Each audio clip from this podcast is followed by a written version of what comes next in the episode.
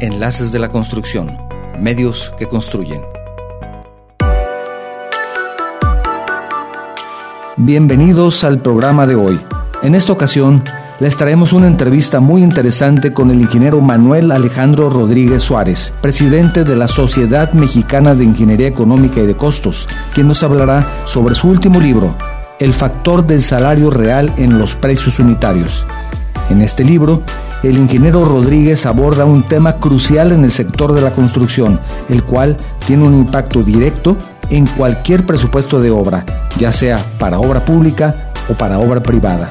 Si eres ingeniero, arquitecto, empresario del sector o simplemente estás interesado en conocer más sobre este tema, no puedes perderte esta entrevista. Así que acompáñanos y vamos a escuchar lo que el ingeniero Rodríguez quiere compartir con todos nosotros. Empezamos.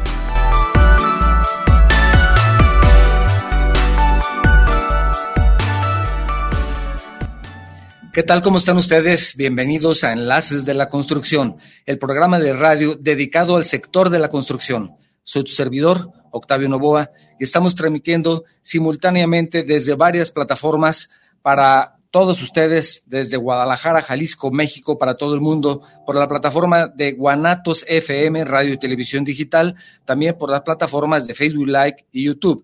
En este caso es un programa grabado, el que ustedes estarán escuchando en este sábado, el día de hoy. Estamos grabando el programa unos días antes porque nuestro invitado tiene tantos compromisos que no nos puede acompañar el sábado, pero sin embargo está acompañándonos el día de hoy.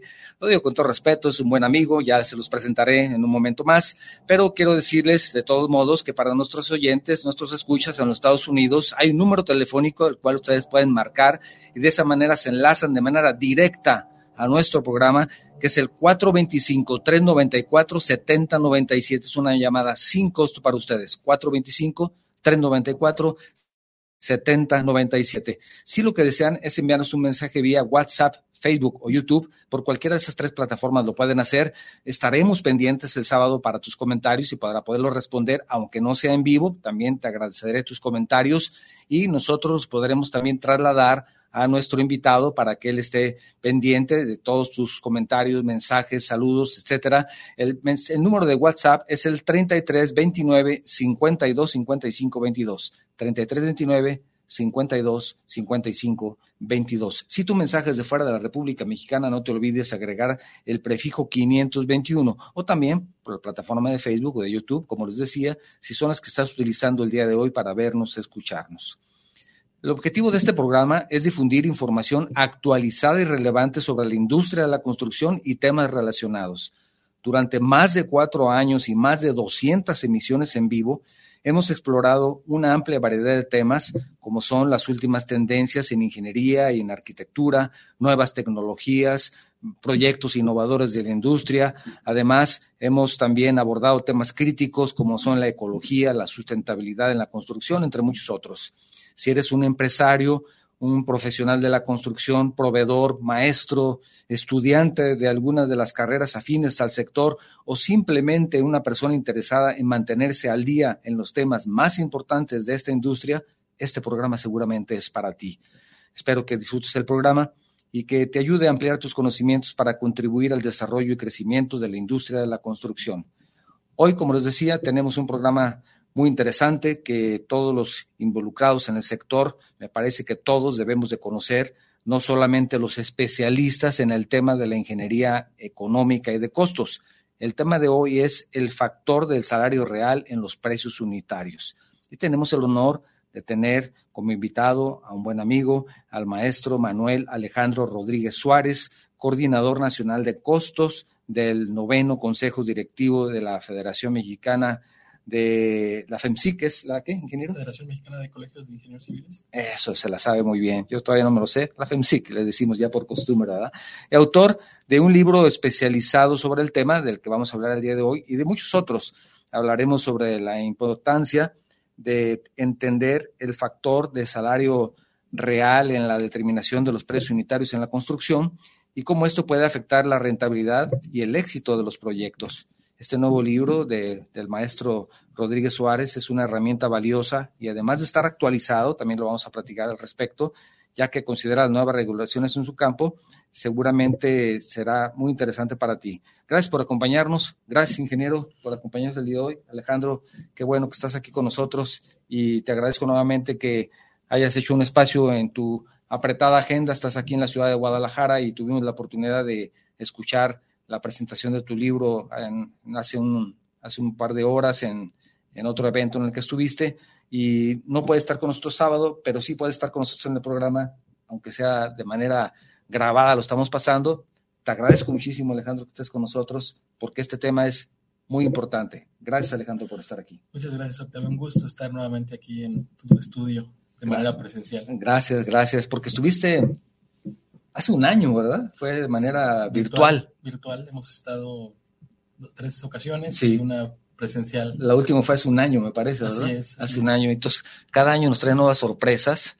El ingeniero cada año tiene hijos, es muy prolífico, y tiene hijos de este tipo, ¿verdad? Tiene hijos de este tipo.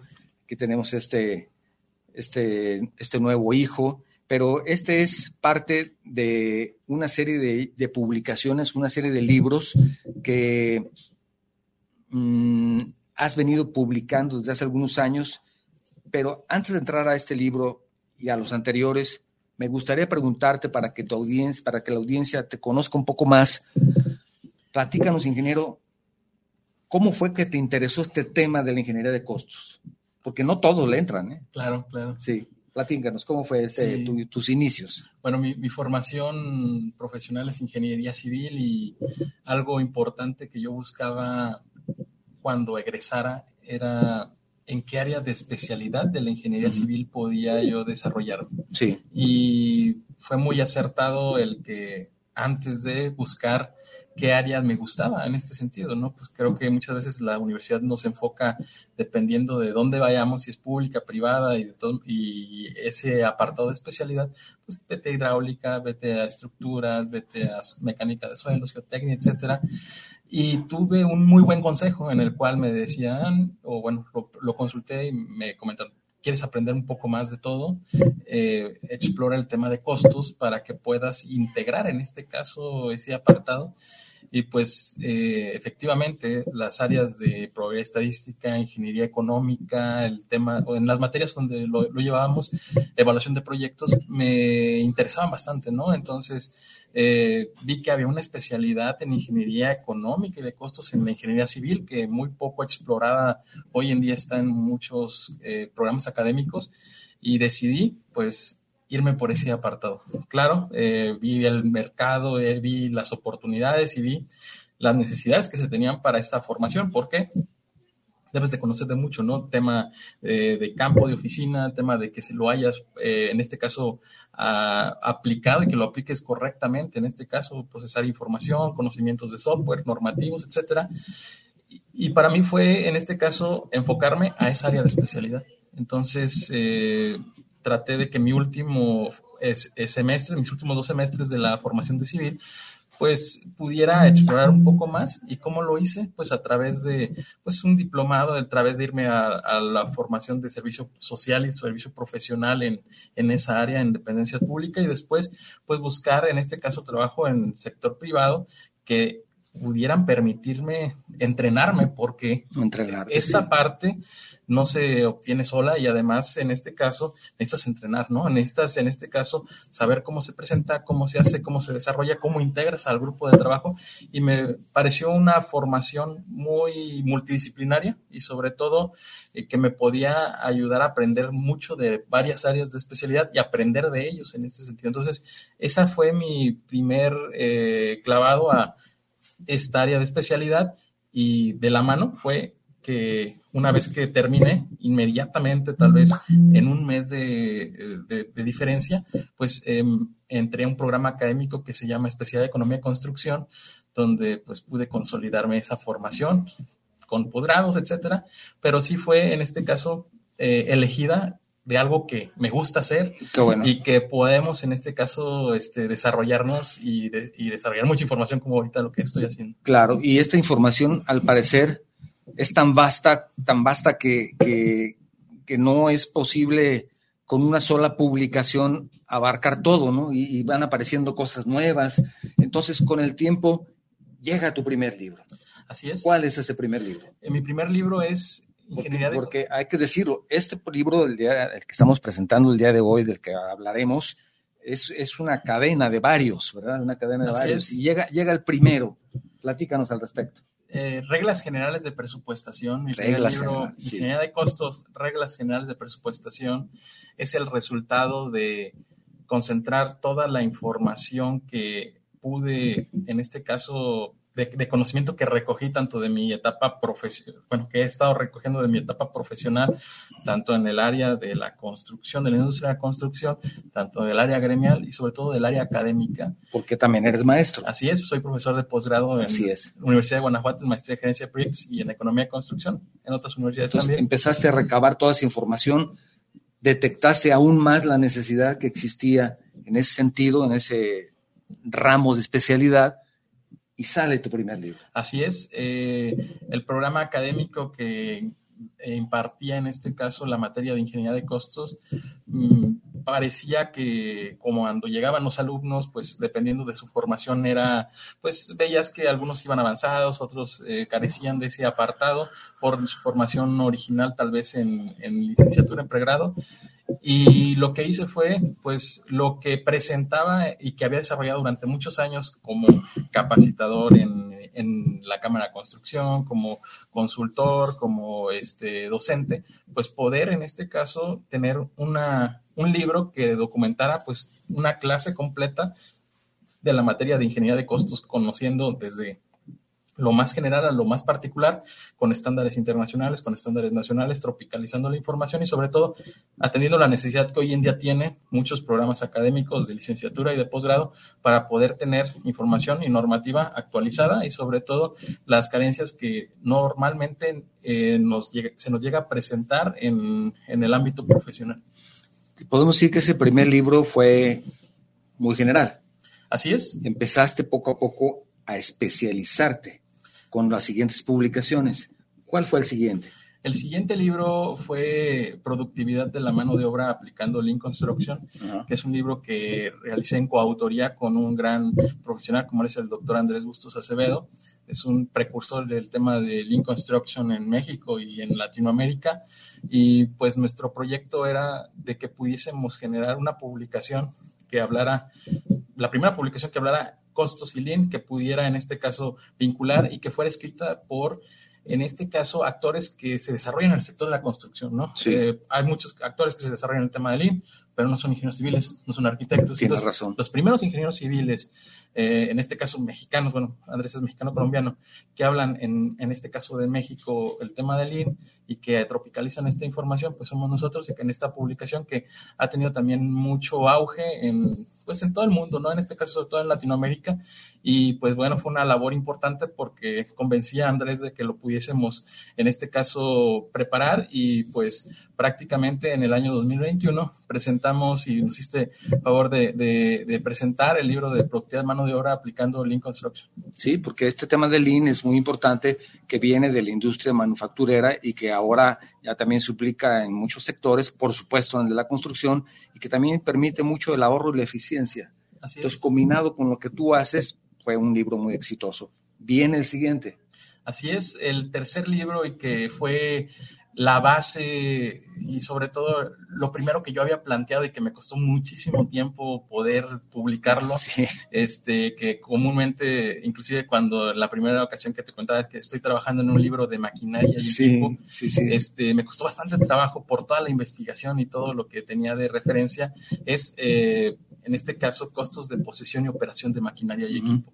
Un libro que tiene muchísimos años de trabajo y que también fue parte detonante el que pudiera impartir una materia en posgrado, sobre todo en la maestría en gerencia de proyectos y en la especialidad de economía de construcción que se llama este, maquinaria ligera y pesada en la construcción.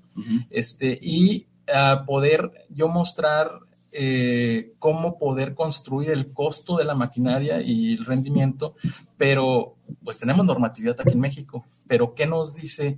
La normatividad se queda sesgada, entonces ¿qué hice? Fue hacer el estudio de qué nos dicen los principales, eh, en este caso, distribuidores de maquinaria, qué nos dice CAT, qué nos dice Case, qué nos dice Komatsu, y cómo poder nosotros eh, tropicalizar toda esa información y tener la fuente de consulta para poder construir el costo ahora y además no nada más concentrarnos en los costos de eh, construcción o de obra, sino también los costos de los servicios, ¿no? Que algo que comúnmente no hay en referencia es costos de automóviles, de camionetas, de equipos de cómputo, eh, en este caso eh, de maquinaria pesada, hay mucho, pero maquinaria ligera y máquina herramienta, ¿no? Y, en este caso de, de la maquinaria y también en los otros, costos generales, el primero, reglas generales de presupuestación. Muy bien. Estamos hablando en general, como bien lo dice el libro. Después llega un libro novedoso, Lean, con Lean Construction. Entonces tú dices, oye, esto de Lean pues, es algo nuevo. Sí, claro. Ya lo integras también a este grupo, a esta serie de libros, y ya como que esto te ayuda a cambiar un poco esa mentalidad que tenemos de manera tan tradicional en el sector. Claro. Pero llega el de maquinaria de construcción. Y tú cuando hablas de maquinaria, por lo menos en ingeniería, y los que en alguna ocasión tuvimos la oportunidad de realizar cotizaciones, presupuestos, adentrarnos un poco más dentro de nuestra profesión, que como tu servidor teníamos que hacer el análisis de costos y, nos encontrábamos solamente mm, de manera muy genérica. ¿No? Tantos litros de aceite, tanto consumo, tanto de eso, de una motoconformadora y tan tan. Oye, pero mi motoconformadora trae un motor diésel de alta generación Cummins, que es muy eficiente, o no, sabes que trae uno muy viejo, un GMC, que también se lo ponían a los camiones. Entonces tú dices, oye, no hay información adecuada. Esto viene a, a digamos, actualizar esa información. Pero tú dices, bueno, ¿y mi camioneta cuánto cuesta? Claro. Ah, caray, pues no sé ¿En dónde lo encuentras? Pues quién sabe. ¿Y mi equipo de cómputo? No, pues menos. Hablamos de costo de herramienta menor, bueno, la revolvedora. Sí. Pero, ¿y, un taladro? Exacto. ¿Dónde está? ¿Y no estás usando taladros? Así es, bastante. Si vemos las horas y el consumo que se tiene. El consumo y, un este taladro te puede costar 7 mil pesos y su reparación otros 5 mil cuando alguien llegue y te lo rompe o más. Y entonces es un costo que nunca consideramos. Claro. Entonces yo lo que te decía hace un rato, levante la mano a quien le gusta perder dinero, ¿no? Entonces también les invito a cualquiera de los que nos están escuchando en este momento, les hago una pregunta, ¿les gusta perder dinero? Si es así, bueno, yo creo que será momento para que ya no escuchen el programa. Pero si te gusta ganar dinero, te invito a que lo sigas escuchando. Y quiero recordarte que tenemos un número telefónico para escucharlo. Las personas que están en los Estados Unidos, 3329 52 55 22 nos pueden escuchar de manera directa haciendo una llamada telefónica sin costo. Y también te invito a que nos envíes tus mensajes, a pesar de ser un programa grabado, vamos a estar pendiente, tanto tu servidor como nuestro invitado del día de hoy, para tus mensajes de WhatsApp o también tus mensajes por Facebook o por YouTube, que tendremos la oportunidad de de leerlos y de esa forma tendremos también la oportunidad de responderles. 3329 52 55 22 si quieres enviar un mensaje vía WhatsApp con el prefijo 521 en caso de que tu mensaje sea de fuera de la República Mexicana. 33 29 52 55 22. Y continuamos hablando con el maestro Manuel Alejandro Rodríguez Suárez respecto a su última publicación, pero estamos atacando ahorita los anteriores para que ustedes se den cuenta cómo vamos llegando a este último. Terminamos con el libro de costos de maquinaria para la construcción. ¿Y luego? Surge un libro que me lo pidieron mucho cuando presentamos el libro de Lean, porque el libro de Lean Construction lo presentamos en el TEC de Monterrey, Campus Guadalajara, precisamente aquí. Eh, y el director de, Ingeniería Civil le agradó mucho el modelo de la tabla periódica de los precios unitarios. Que lo incluyes desde un principio. Sí, así es. Que es algo también, e, e, es muy novedoso porque sobre todo, y, déjame compartir contigo, con la audiencia, mi comentario, es como muy, muy digerible, ¿no? Claro. Muy facilito. Por lo general, tenemos ese estigma de que la ingeniería de costos, ay, me voy a meter a esto. Sí, evidentemente hay, hay, formulaciones, hay metodologías, hay procesos que hay que seguir, pero en este caso como que lo hiciste ligero. Así es. ¿Verdad? Entonces, les gusta en el TEC de Monterrey ¿Y qué pasa? Es, eh, yo había identificado primeramente 72 elementos, 72 términos importantes para entender el precio unitario. Entender la ingeniería de costos en el contexto total y llegar al precio unitario. ¿no? aquí pueden ver la tabla periódica. Eh, terminamos en 74 elementos que los tenía yo agrupados en un tablero.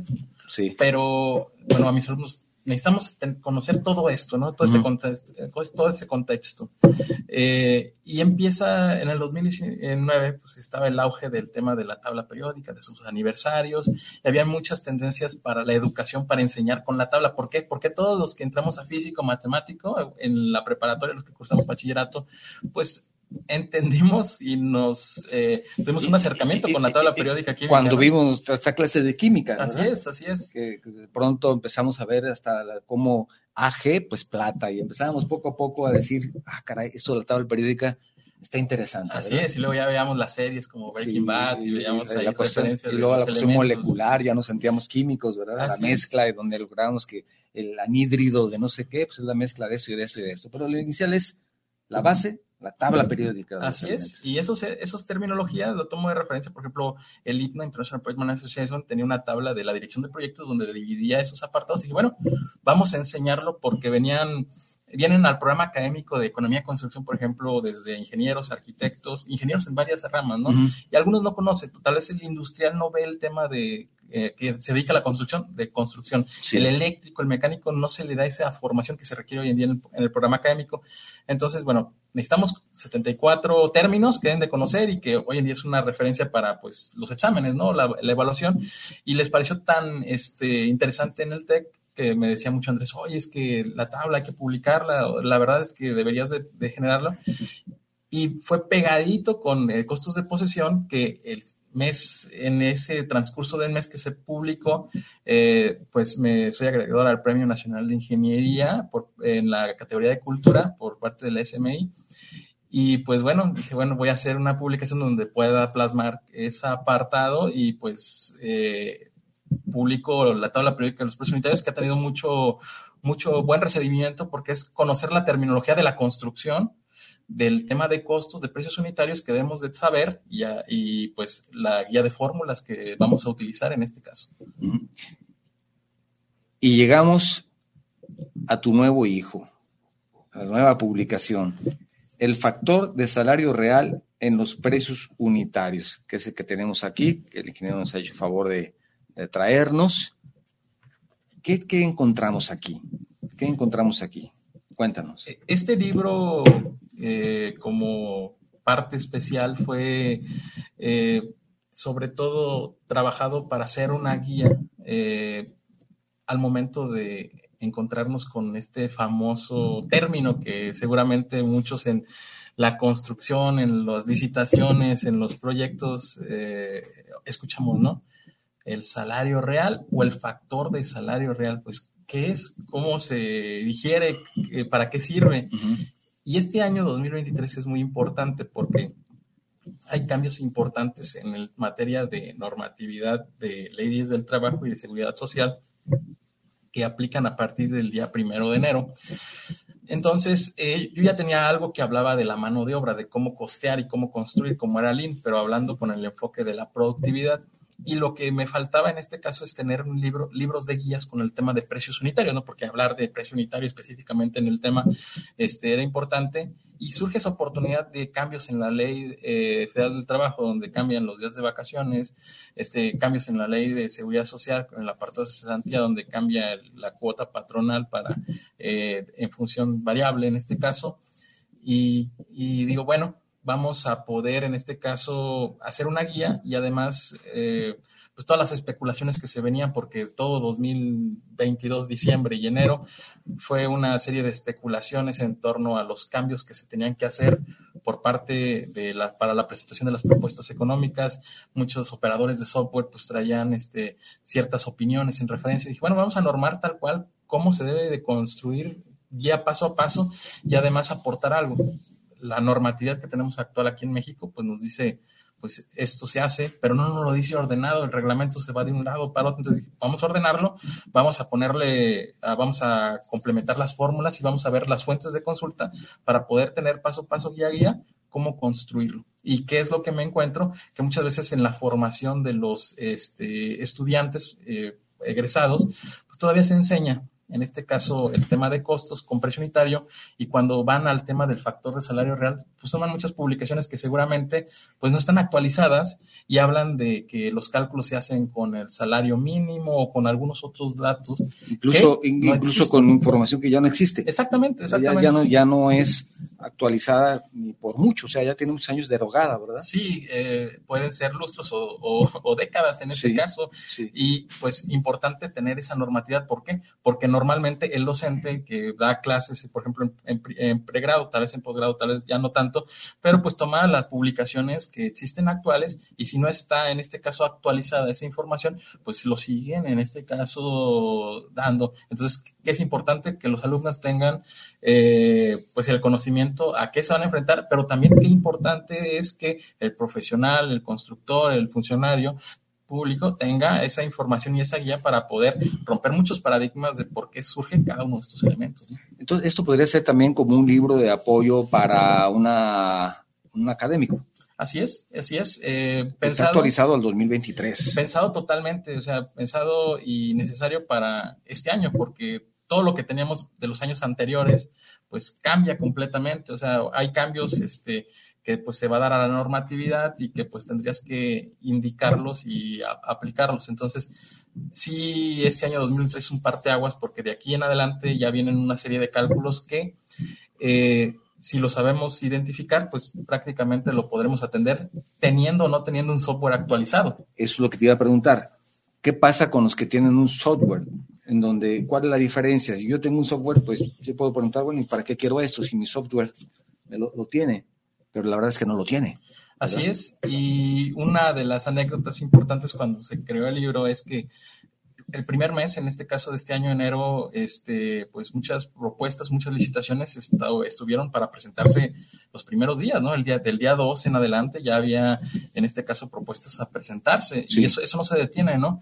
Pero muchos de los softwares comerciales no tenían en este caso, sus parches o sus actualizaciones, aunque tú hayas comprado la actualización, tardaron mucho tiempo en generar el formato para poder actualizar con la normatividad. Hoy en día todavía existen, si revisáramos muchas veces los fallos de las licitaciones de obra, hay muchos errores en función de que están calculándolo mal. ¿Por qué?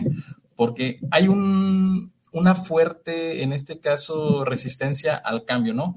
Muchos manejan softwares que tienen hasta más de 10 años, en este caso, de que no se han actualizado por cambiar plataforma y otros que tal vez no han actualizado en este caso el año, ¿no? O sea, que tienes que pagar, ya hoy en día todo es comercial, ya, ya no te lo están vendiendo, ya te lo están rentando y casi casi tienes que erogar un pago anual para actualizar. ¿Qué pasa en ese apartado? Pues nos hacen asiduos o nos hacen, en este caso, usuarios eh, prácticamente permanentes a actualización porque tienen unas hojas de cálculo que a final de cuentas pues tendremos que usarlas si es que no somos analistas o ingenieros, ¿no? Si somos capturistas pues seguramente va a ser muy difícil identificarlo. Entonces, ¿qué es lo que hicimos? Pues con la guía podemos orientar cómo se puede hacer ese apartado y además lo que hice fue hacer unos casos de estudio donde cuáles son las fuentes de consulta que hay. Pues la cámara de construcción tiene un formato, los principales softwares tienen unos formatos y generamos un formato muy fácil en Excel donde se puede hacer el cálculo sin necesidad de tener un, este, un, el software actualizado, en este caso, o, la hoja de cálculo actualizada, o sea, y que nos va a ayudar bastante también para poder tomar esa decisión y tener ese criterio para, al momento de ejecutar la, el, el estudio, ¿no? Claro, y esto se, se puede tener haciendo una, una, consulta a esta herramienta. Sin embargo, hay, hay, hay algo que tú mencionas y que le llamas me gustaría que nos explicaras un poco errores influenciados por el software, así le llamas tú. ¿A qué, se deben esos errores? Platícanos un poco más de ese tema, me pareció muy interesante. Errores influenciados por el software. Ok, eh, bueno, a lo largo de, de, las actividades gremiales que podemos estar trabajando, tanto en la Cámara, en comisiones mixtas o en colegios, en federación, hemos visto que eh, muchas de las, si, si, analizáramos muchos de los fallos o de referencias, en este caso de obra pública, que es a lo que tenemos a la mano, hay muchos errores, que, motivos de descalificación, que son eh, al momento de evaluarlos, pues dices, oye, ¿cómo es posible que exista este error de referencia? Pero nos damos cuenta que muchas veces el software trae datos precargados, que muchas veces al momento de dar una, por ejemplo, capacitación o formación en el uso y manejo del software, pues es muy poco el tiempo que se le dedica a encontrar esto apartado. ¿Por qué? Porque es una hoja de cálculo que trae predeterminados ciertos datos o que trae predeterminados una forma de calcular y pues lo único que dicen es pues no le muevas nada, muévele estos, a estos apartados y dale a aceptar, ¿no? Y ese, ese apartado, aunque pareciera broma, pues uno de los errores más comunes es eso, ¿no? De que muchos operadores de software pues agarramos y tomamos de referencia lo que nos da por default, eh, lo que algún una marca comercial de software pueda tener, ¿no? Y que muchas veces esos apartados o los formatos que se dan, en este caso por algún software, lo hacen válido algunas instituciones públicas, ya sea municipales o estatales, donde pues bueno, agarran el formato del software tal cual y lo interpretan y nos dan en este caso inclusive algunos, algunas restricciones que parece que no pudiésemos tomar en cuenta, ¿no? Entonces, eso fue bastante importante el que pudiésemos romper el paradigma y decir, bueno, todo lo que se puede calcular eh, tiene su fundamento en, de acuerdo a tales normatividades y cómo voy a poder construir cada uno de ellos a través de, la publicación.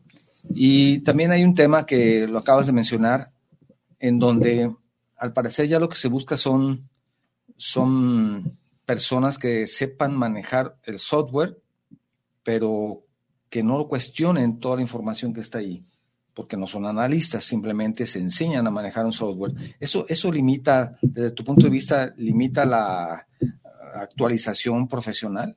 Sí, creo que hoy en día, eh, bueno, lo vimos en, o lo hemos visto en varias de las asociaciones que conformamos las problemáticas que hoy en día tenemos, ¿no? En la industria de la construcción, pues varias de la problemática que hoy en día podemos encontrarnos es el no romper el paradigma por algunas cuestiones que ya vienen predeterminadas que no hemos cambiado, ¿no?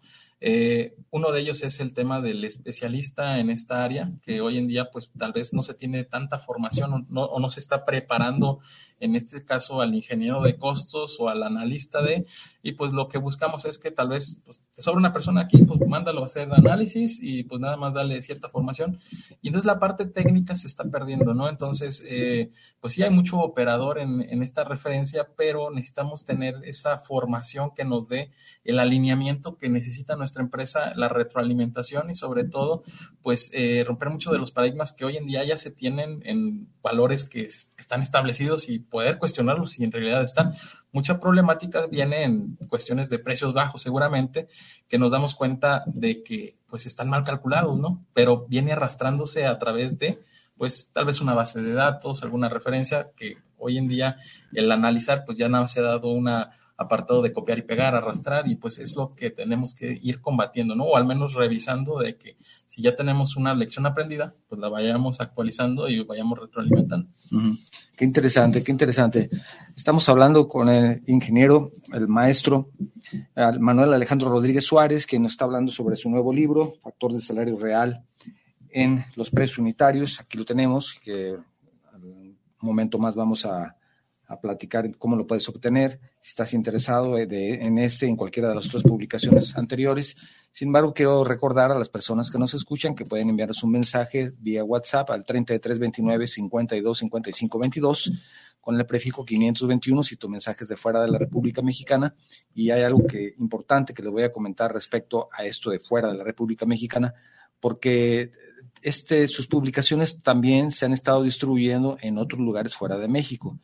Ahorita me gustaría que nos platicaras el por qué. Yo creo que no es lo mismo México que el Perú o que Colombia o que Argentina y sin embargo tus publicaciones también son vigentes allá. Me gustaría saber que nos platicaras por qué es así. También te quiero recordar que si estás en los Estados Unidos hay un número telefónico al cual puedes marcar, es una llamada sin costo para ti, que es el 425-394-7097 y así te enlazas de manera directa y sin costo a nuestro programa y también quiero recordar, si quieres enviarnos un mensaje vía Facebook o vía YouTube, te invito a que lo hagas, que aunque este programa sea grabado y no podamos responder en, vivo como normalmente lo hacemos, estaremos pendientes de tus comentarios y también de pasárselos a nuestro invitado para que él seguramente te, responderá o se pondrá en contacto contigo si, si así no lo indicas.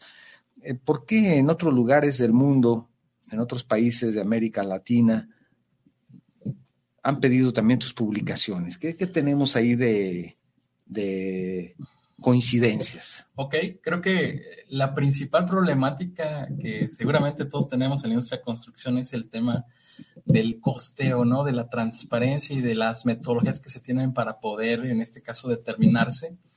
Y pues el libro, desde reglas generales de presupuestación y todos estos, lo que he tratado es de en este caso, promover pues la ingeniería de costos a nivel global, ¿no? En, América lo estoy haciendo con la UPADI y con la Federación Interamericana de Construcción, con cámaras y con y asociaciones de ingeniería, o sea, complementando esa parte, y sobre todo para el tema académico, docente y, y también en este caso para la prevención de controversias que hoy en día se viene dando, ¿no?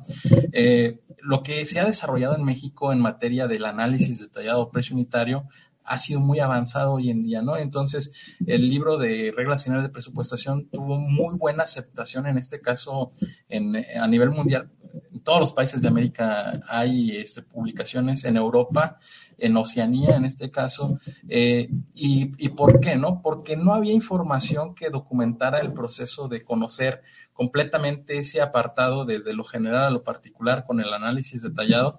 Una forma importante, por ejemplo, la forma en la que se hace en México el análisis detallado es muy avanzado en este caso, donde la estructura del precio unitario te permite identificar en su lugar cada rubro importante y sobre todo tenemos una forma en la cual en reglas generales con el modelo de reglas eh, pues podemos identificar y clasificar cada uno de los elementos importantes al momento de estimarlo. Entonces, eh, ha tenido muy buena aceptación y además, eh, pues bueno, antes de publicar los libros, yo ya tenía presencia internacional. En este caso, eh, había dado conferencias en Perú, en Colombia, en Bolivia de manera presencial y bueno, he, dado también en otros, en la mayoría de los países de Latinoamérica, de presencial y, después este virtual. Y pues fue mucho interés en este caso, porque no había mucha publicación en el tema de costos, sobre todo la ingeniería civil en el tema de costos.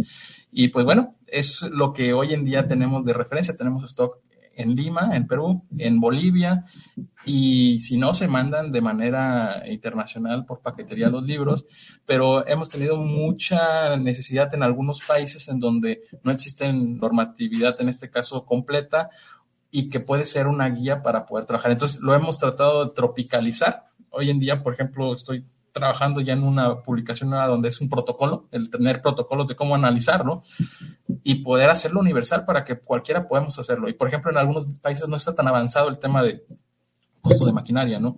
Sí hay listas de referencia en donde te lo inciden, pero ¿cómo lo puedes generar y construir? Entonces, pues lo que hacemos es ser una guía universal, trabajando con las fuentes de consulta para poder tomarlo. Por eso le llamo modelo reglas generales de presupuestación o criterios de presupuestación. Y si tenemos un protocolo, como tú lo dices, que esté autorizado por una dependencia federal o estatal, en donde ellos lo utilicen para generar sus costos, para tener también su base de licitación y decir esta obra va a costar un peso. Y entonces de esa manera se, se lanza, se saca el concurso y dice, bueno, esta persona está cobrando unos 50, ¿por qué cobra unos 50? Hay ocasiones de que muchos, muchos costos no lo toman en cuenta y te dicen, quedaste fuera porque tú cotizaste unos 50, pero ¿cómo? Si yo lo hice exhaustivamente mi análisis y no puede costar menos de eso. Y tu, tu nivel es de un peso o al revés, yo coticé 50 centavos y también estás fuera, también el puntaje también te lo da, no puedes estar ni, muy arriba ni muy abajo, es el que esté más cercano le da, le da cierto, cierto beneficio en ese puntaje, pero si está mal hecha esa base, pues habiendo un protocolo, empiezas a también a tener un piso parejo para todos, ¿no? Exacto. La intención es que podamos fomentar el criterio. Si bien ya existen bases de datos, no estamos creando el hilo negro. Sí. Pero saber cómo construir el costo ¿Qué elementos debe de tener tanto en el material, en la mano de obra, en la maquinaria, en los gastos generales, en los indirectos, financiamiento de utilidad? ¿Cómo construir la cantidad o determinación de rendimiento? Es bastante importante, ¿no? Y ese es el criterio que lo hace único y particular el análisis detallado del precio unitario. Entonces, eso es lo que no se ha hablado hoy en día, ¿no? O sea, las publicaciones lo comentaba hace, hace unas horas, no sustituyen ninguna publicación que existe actual, porque tal vez hablan y se enfocan más en el tema de la gestión de proyectos y de cómo integrar todo eso, ¿no? Y que para un proceso de arbitraje, de, en este caso de controversia o de cómo poder construir, qué publicaciones especiales existen y que tengan normatividad. Que te puedan ayudar. Y que lo hace universal porque pues tú lo adaptas a tu normatividad de tu país y pues igual en algunos países está muy somera la información, muy, muy conceptual, muy general. Y entonces, ¿qué es lo que hacemos? Ya, el protocolo te dice, bueno, estos elementos se pueden cobrar, se pueden utilizar. Ahora, eh, nos va a ayudar a tener esa universalidad y transparencia para poder combatir muchas veces la corrupción o, las malas prácticas que se están dando en diversos sectores. Y, y, son malas prácticas que también no todas son con mala intención. Claro. Simplemente no se tiene el conocimiento. Sí. Y eso ayuda a tener, como te digo, una uniformidad tanto de un lado como del otro. Así es. Hoy lo comentaba, en este caso, ¿cómo lo podemos combatir? Pues con conocimiento, con, educación en este caso, porque muchas de las prácticas se vienen haciendo por lecciones aprendidas mal, ¿no? O sea, tal vez tengo, este, eso se hacía aquí y tengo haciéndolo 20 años o 25 años, ¿no?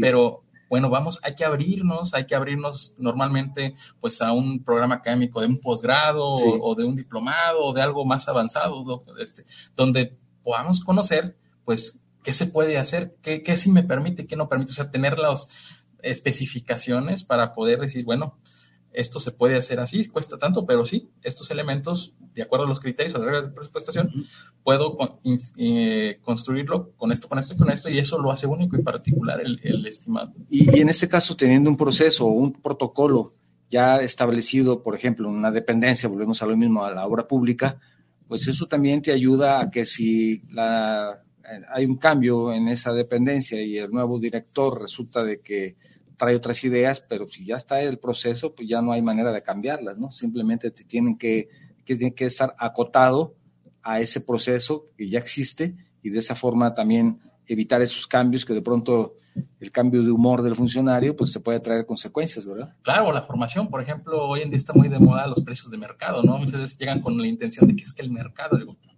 no, es, evaluación, es una estimación detallada que nosotros tenemos que responder y ser responsables con, en este caso, eh, la estimación del recurso. Somos responsables de ejercer correctamente el recurso público, ¿no? y no ponerlo en riesgo.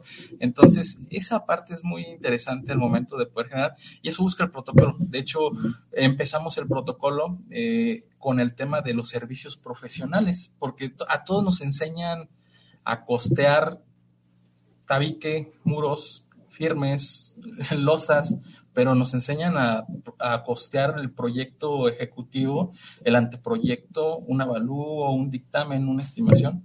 Y cuando, nos, y cuando llegamos a un tipo de contratación de servicios, no sabemos cómo cobrar. Y no nos lo quieren pagar. Dicen, no, es que el software no va aquí. Así es. Este, lo quiero con BIM, ¿no? Ay, pero no pago el CAT, menos voy a pagar este software. Entonces dicen, pues lo mandas al indirecto, pero ni en el indirecto se cobra.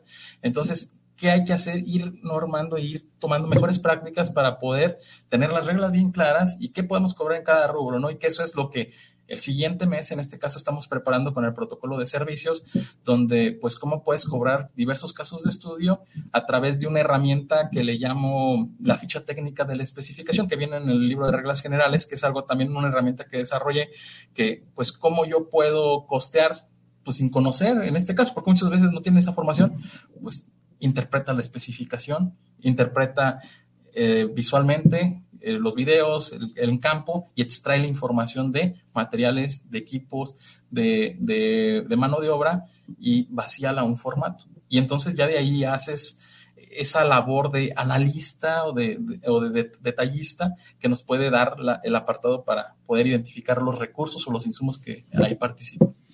Quiero comentarles que es en algunas ocasiones hay algunos autores que efectivamente tienen publicaciones que no solamente son buenas, sino que han servido para muchísimas generaciones, pero que desafortunadamente esos autores, y creo que esta es una ventaja de estas publicaciones, no conocen o no tienen la práctica en la vida real. eso es muy académico todo, pero no tienen la práctica. En este caso, nuestro invitado es un consultor que sí practica en la vida real Así es. y que da servicios a algunas empresas en donde precisamente buscan personas de su especialidad, entonces conoce la vida real. Es importante porque eso te da un enfoque justamente de los problemas que se viven al día al día y eso te ayuda a decir, oye, pues esto se está llevando a cabo aquí, necesitamos hacer esto otro para poder compensar o poder regular o poder mejorar o poder cotizar mejor. Entonces, el que tú tengas esa práctica, no solamente en el tema académico, sino también en el tema profesional, como un servicio, una asesoría, supongo que te ha ayudado muchísimo para el desarrollo de tus publicaciones. Así es, y sobre todo estar al pendiente de la problemática que existe en el sector de la construcción, ¿no? Tanto en el sector público y privado. En el sector público, en este caso, ¿cuál es la principal problemática? Muchas veces, por ejemplo, podemos este, no ligar ese apartado, ¿no? Desarrollas bases de datos, pero si las bases de datos las desarrollas y no tienes el contexto y la problemática que tiene el sector eh, público, pues no vas a poder eh, tener valores que te puedan, que puedan representar una, una, correcta aplicación. ¿Qué necesitamos hacer en este caso? Pues como comentábamos, ¿no? La educación, la capacitación, la formación y romper muchos paradigmas, ¿no? Porque muchas veces pensamos que pues esto ya viene de referencia y estos son, en este caso, el, el deber ser, dicen, y no, eh, en este caso nosotros podemos entender ese dinamismo a través de poder soportarlo y poder construirlo. Entonces, creo que eso es bastante importante el que podamos tener esa, e, esa latencia de cómo está en este caso el sector, irlo, y, ir estando dentro de, y, y, pues en este caso poder trabajarlo y poder aportar como sí paso a paso, porque también no es algo que sea inmediato el poder romper esos paradigmas, porque nos ha pasado mucho, tengo un triángulo de restricciones que hemos desarrollado para publicaciones, que es en este caso, pues se necesita voluntad, en apertura de alguien, luego voluntad, pero a veces se queda trabado ahí porque no hay conocimiento.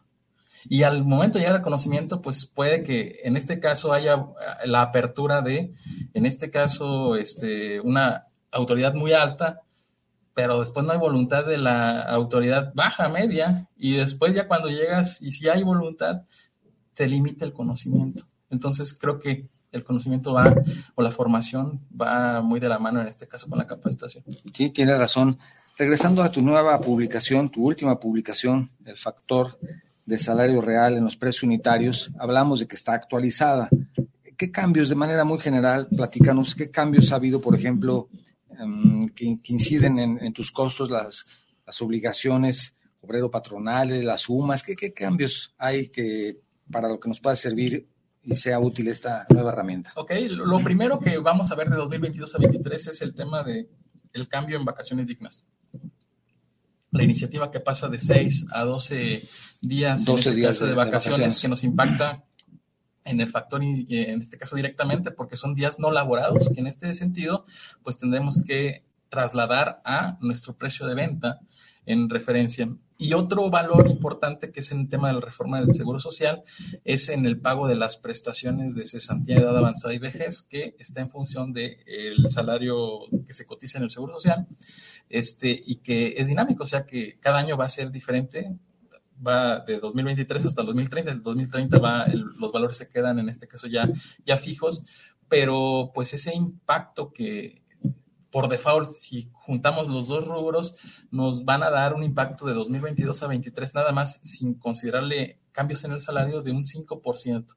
Y si lo trasladamos hasta el 2030 sin cambios en el salario, puede ser hasta del 10-11%. ¿Qué quiere decir? Que nuestro precio de venta que tendríamos que ir impactando, pues se va a, a incrementar en ese apartado. En la, ojo, no es el impacto completo en la construcción, porque dependiendo del tipo de infraestructura o de edificación que tengamos, pues la participación de la mano de obra puede ser pues entre un 20 hasta un 40, 50% y ese incremento va sobre esa participación. Entonces es importante, ¿por qué? Porque hoy en día, pues eso se debe de reflejar en los presupuestos bases de las, de las dependencias. Y hay muchas iniciativas hoy en día que, que vienen, pero necesitamos también esa iniciativa o esas propuestas, cómo nos va a impactar a nosotros en el precio de venta. Porque si bien, pues hoy en día están tomándose en cuenta, pero se están calculando al momento de, eh, de, tener un base para que nosotros lo podamos cobrar, pues habrá que cuestionarlo, ¿no? Entonces, ese es el principal cambio y sobre todo identificación que podemos tener, pero además es la guía, ¿no? Es cómo paso a paso puedo yo construir eh, lo que anteriormente, por ejemplo, se tenía que ya tiene varios años que, pero me he encontrado con pues en referencias de el, salario mínimo, la UMA, para qué se ocupa, cómo se calculan los días de referencia de los que no se elaboran en este caso y cómo los identificamos, pues también en este sentido nos ayuda el libro a poder identificarlos. Y si, por ejemplo, tú tienes una obra que estás desarrollando,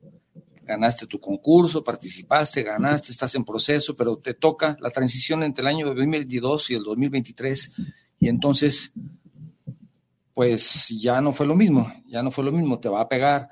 Hay forma de aplicar estos cambios y mm, presentar escalatorias o cambios que, te puedan ayudar a recuperar ese costo que a ti te va a costar. Sí, para ti va a ser directo y ya, ya se hace en proceso. ¿Hay la posibilidad de aplicarlo? Mira, efectivamente, el apartado, dependiendo del tipo de contrato que, que estemos trabajando, si es un contrato de precio unitario donde se permita la actualización de precios, este, tenemos derecho a poder actualizar a través de un ajuste de costos de los salarios reales. No, no nos meteríamos tanto al análisis de, referencia, pero sí pudiésemos actualizar en este caso con el incremento de la mano de obra. Yo sí se los recomendaría en este sentido porque es un, ahora sí que es una, un derecho que se tiene, por ejemplo, en el, en el sector público con el tema de, la normatividad y pues eh, como puedo comentarles, el impacto va hasta el 5% en este caso del incremento, ¿no? Entonces, si nosotros hacemos un ajuste de costos, pues nos va a dar el, o nos tendrían que reconocer el incremento del costo de la mano de obra, pues a través de, pues igual los indicadores que, que hoy en día están. Y pues bueno, prácticamente lo podemos en este caso tratar de resarcir. Resarcir porque pues no vamos a recuperar completamente todo en un ajuste de costos. No, no recuperamos tal cual, pero sí en este caso lo ejercemos al momento de, poder generar esa parte, ¿no? Y eso al final de cuentas es dinero. Así es. Por eso te decía, si te, te gusta perder dinero, ya no veas el programa, no lo escuches. Pero si te gusta, no te gusta, te gusta al contrario, ganar dinero o por lo menos recuperar eso que puedes recuperar, ese es un tema importante para ti. Me gustaría preguntarte también respecto, hemos hablado, hemos estado muy enfocados en, la obra la obra pública, pero ¿qué pasa en la obra privada? La obra privada también hay este tipo de vicios, también hay, digamos, mm, bases de costos y que de pronto están mal hechas y cuando llegas hacer una propuesta económica, pues resulta de que se sorprenden porque tu propuesta es totalmente diferente y la quieren ajustar y te quieren castigar para que sea el precio que ellos necesitan que salga, porque si no, no va a ser negocio, o porque quieren ganar cierta, cierto porcentaje y dicen, pues vamos apretando entonces al constructor. También, también se aplica en obra privada? Sí, creo que la fuente de consulta, por ejemplo, de los libros hoy en día como publicación especializada, pues es una herramienta todavía más fortalecida para el sector privado que pues carece de normatividad o carecía de normatividad. Ya existe hoy en día una normatividad para el sector privado que puede ser consultada a través de la norma, una norma mexicana, la NMX C566, que se trabajó en, el, en la Cámara Mexicana de Construcción con el 11. Este, pero, por ejemplo, los libros te van a dar la publicación especializada. Por ejemplo, ya, ya con el tipo de contratación, con ser un contrato privado, pues tendrías que eh, ver en este caso los medios en la cual pues un perito tercero o un especialista se pueda basar y pues las publicaciones especializadas como estos libros pueden ser una gran fuente de consulta, sobre todo un libro de cabecera para poder tener los criterios para poder normar, en este caso, eh, lo que tú vayas a contratar. Y, y, en grandes obras estamos hablando de millones y millones de pesos o de dólares. Y además que, como bien dices, está el tema de, las reclamaciones, de los famosos claims, ¿no? Que debes de tener pues, un sustento, un soporte para poder en un momento dado pues hacer un, en un sentido o en el otro, ya sea el que la presenta o el que, está afectado, pues tener una forma de respaldar su queja. Completamente, o sea, completamente el claim y atendido aquí en México y con la forma en la que tú vas a determinarlo como perito, pues se tiene que soportar en una metodología, en un modelo. ¿Cuál modelo se puede tener de referencia? Pues reglas generales de presupuestación en este caso. Entonces, que adapta y que en este caso toma de referencia, en este caso, prácticas recomendadas internacionales, estándares ACTM, normatividad que se genera aquí y pues la unificamos y la documentamos, ¿no? Entonces, para determinación de costos horarios maquinaria, equipo, automóvil, etcétera, está costos de posesión para el tema de la mano de obra, está en este caso el tema de, el libro de factor salario real. O sea, prácticamente nos da esa pauta y todos los libros en el universo de información o el modelo de reglas generales puede ser una herramienta para el consultor, para el perito, y sobre todo con la normatividad actual. Si alguien viene de fuera necesita conocer la normatividad de México, pues lo va a tener de primera mano con reglas generales de presupuestación. Porque y si vienen de aquí, pues lo tienen también. Aquí no hay mucho especialista en ese ramo de, de, las, de los claims, ¿verdad? ¿O sí? Eh, Creo que vienen ya del extranjero. ¿no? Bueno, sí, sí, sí. amigos peruanos, colombianos que trabajan a nivel a nivel global y que, que están conocen muy bien de esto, pero que no están certificados o no están, no se les permite Mm, dar sus opiniones como peritos aquí porque no están registrados para empezar. Claro, pues bueno, todos quieren venir aquí, ¿no? La ley no se los permite. En este caso. Claro, así es, necesitas comprobar con tu cédula profesional y demostrarlo, ¿no? En este caso.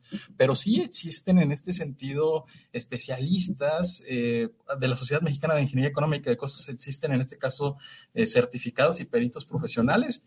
Eh, de los máximos exponentes puede ser José Luis Navadías, Carlos Friega Sabedaño, Jorge Mata, varios especialistas en este caso, que inclusive fueron expresidentes de la Sociedad Mexicana de Ingeniería Económica y de Costos.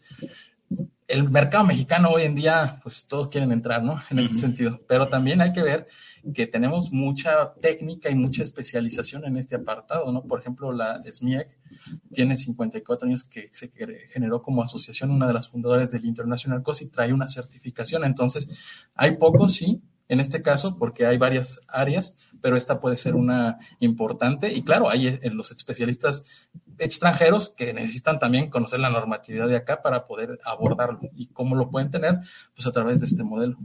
Les puede servir también como esa información que requieren. Así es. O que vienen como asesores, ¿no? Porque se soportan también con alguna persona de México que esté registrada, pero vienen a asesorarlo, aunque ellos no firman, pero sí asesoran al que firma. Claro, así es. También se ha visto ese caso, ¿verdad? En ah. donde son especialistas, vienen, apoyan, y como no pueden trabajar profesionalmente, no están registrados en México, no están certificados en México, pero sí pueden trabajar para las empresas y apoyar a las personas que sí están certificadas. Claro, eso es algo que se debe tener mucho en cuenta, ¿no? Sobre todo porque existen esa problemática en los en todos los países de Latinoamérica, sobre todo, ¿no? Por ejemplo, en, países como Chile, pues hay gente que está trabajando, pero no lo puede ejercer y aún así lo está haciendo porque no ha revalidado esa información y hay que tener mucho ojo, ¿no? Aquí no puedes trabajar y no puedes estar si no tienes esa eh, ese acreditamiento como ingeniero civil y especialista en el área, en este caso de, referencia, ¿no? En este caso, ingeniería económica y de costos. Exactamente. Pues estamos prácticamente concluyendo el programa y me gustaría mucho que si tienes algo que agregar, lo compartes con nuestra audiencia, agradeciéndote nuevamente que nos hayas acompañado. Pero si hay algo que desees agregar, algo que nos haya faltado platicar respecto a tu nueva publicación, lo que tú gustes, te escuchamos, ingeniero. Pues agradecerte nuevamente este espacio, sobre todo que eh, podamos estar eh, pues ya de manera personal en este tan importante programa. No se ve dejado, es que ya, ya se volvió virtual, es un joven virtual. Ya todo, es, Por, todo es por el Zoom. Y, pues seguir promoviendo, ¿no? La problemática que existe en el sector de la construcción seguirá si nosotros no aportamos o no ponemos un granito de arena.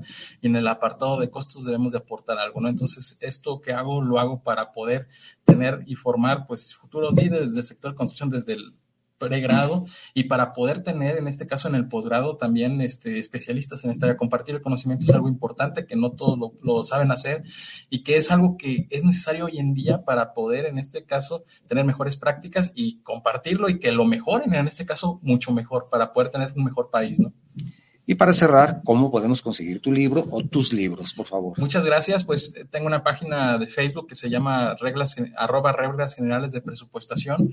Eh, ahí pueden en este caso adquirirlo o también en este caso contigo pueden eh, en el programa, si, me pueden canalizar, tengo un número telefónico de, donde pueden agregarme a WhatsApp que es 477-561-6417, en el cual pues ustedes pueden ahí consultarme y pueden ahí encontrarme. Oye, ¿cómo encuentro el libro? Todo, le mandan el mensaje o no lo mandan. Si no alcanzaron a apuntar, mándenlo a nosotros. Nosotros lo canalizamos con todo gusto y tenemos la oportunidad de que también el ingeniero esté pendiente, como va a estar pendiente de todos sus comentarios, mensajes, saludos, seguramente a este programa. Te agradezco mucho, ingeniero, nuevamente que nos hayas acompañado. Un gusto. Gracias a todos ustedes. Así llegamos al final de nuestro programa. Quiero agradecer nuevamente a nuestro invitado de lujo, el maestro Manuel Alejandro Rodríguez Suárez, quien es coordinador, entre otras cosas, coordinador nacional de costos del noveno Consejo Directivo de la FEMSIC, por compartir sus conocimientos y experiencias en el campo de la ingeniería de costos y en la construcción. Sin duda, su libro, El factor del salario real en los precios unitarios, que tenemos aquí, es una herramienta valiosa para aquellos interesados en el tema y en la mejora de la eficiencia y de la rentabilidad en todos sus proyectos de construcción.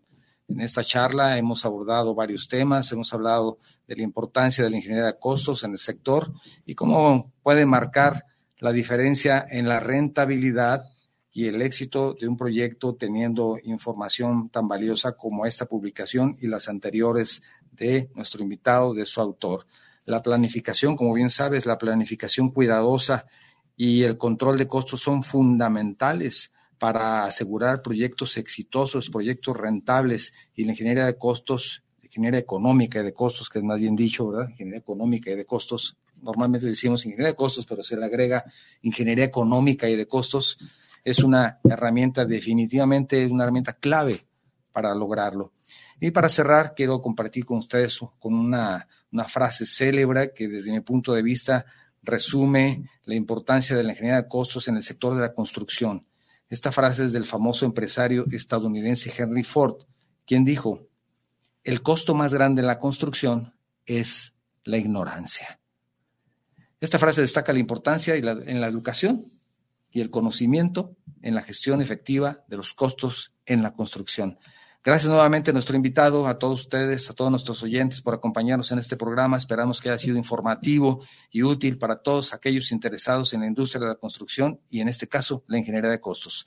Recuerden que podrán encontrar este programa en podcast, en Spotify, en iVoox. Este episodio estará disponible en esas plataformas a partir del próximo martes. Su opinión es importante. Ustedes podrán encontrar el enlace en nuestra página Enlaces de la Construcción, la página de Facebook. Ahí estará publicada el, el enlace para que lo puedan escuchar cuando quieran y donde quieran. Les agradezco muchísimo. Esto fue Enlaces de la Construcción, medios que construyen. Gracias y hasta la próxima. Esto fue Enlaces de la Construcción, medios que construyen.